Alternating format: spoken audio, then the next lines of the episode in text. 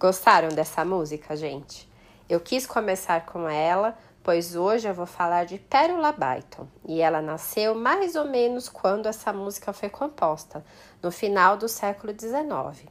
Ela foi composta por Joaquim Calado e essa música em especial ele fez em homenagem a Chiquinha Gonzaga, que será uma nova mulher que eu trarei muito em breve. Mas voltando à Pérola, ela nasceu em 1879 na cidade do interior de São Paulo, Santa Bárbara do Oeste. Ela era filha de imigrantes norte-americanos. Sua mãe Mary veio para o Brasil menina ainda e era uma professora.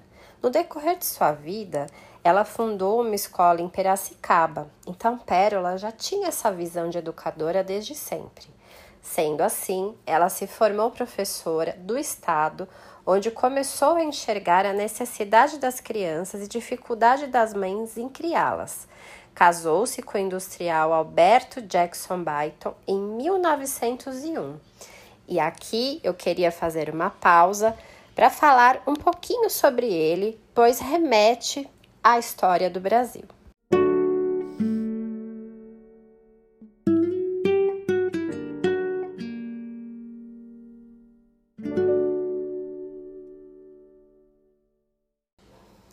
Sr. Alberto Jackson Byton também era um homem à frente de seu tempo. Ele, por ser engenheiro eletricista, levou a luz elétrica para várias cidades do interior de São Paulo e era conhecido também como americano maluco, pois ele comprava vários terrenos com cachoeiras já para construir suas usinas no interior de São Paulo. Ele ficou conhecido também por ser o primeiro motorneiro de bonde elétrico da cidade de Campinas, São Paulo.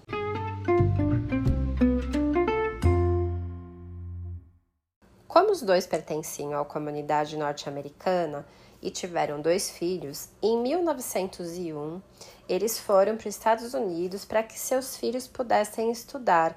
Só que eles permaneceram por lá por 12 anos porque acontecia a Primeira Guerra Mundial e nesse tempo, a Pérola Byton serviu a Cruz Vermelha dos Estados Unidos. Quando ela retornou para o Brasil, já com essa mentalidade, ela e Maria Antonieta de Castro, a qual ganhará uma, um capítulo nos meus podcasts também, fundaram a Cruzada Pro Infância, aqui no Brasil.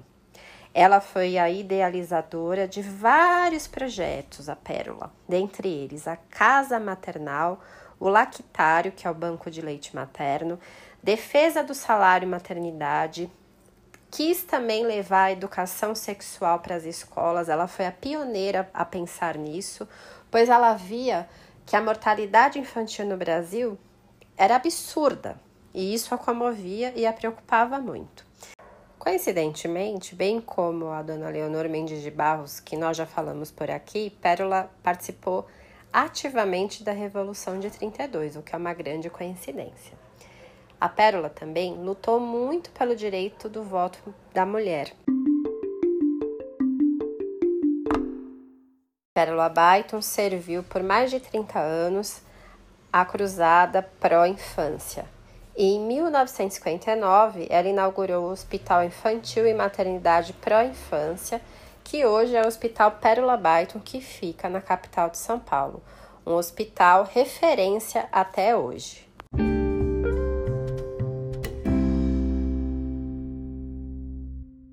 Em 1930 e 1940, a Cruzada matriculou quase 18 mil crianças que foram atendidas nesses centros médicos mais de 140 mil vezes distribuiu 900 mil frascos de leites dietéticos, atendeu 6 mil gestantes, passou pelos serviços praticamente um milhão e meio de pessoas durante esses primeiros primeiro 10 anos de existência da Cruzada para a Infância.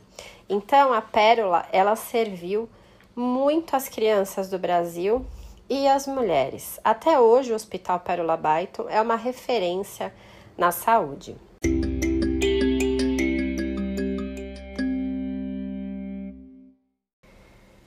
E a nossa mulher brilhante de hoje faleceu em 1963 enquanto visitava os seus bisnetos nos Estados Unidos, a sua última viagem sozinha.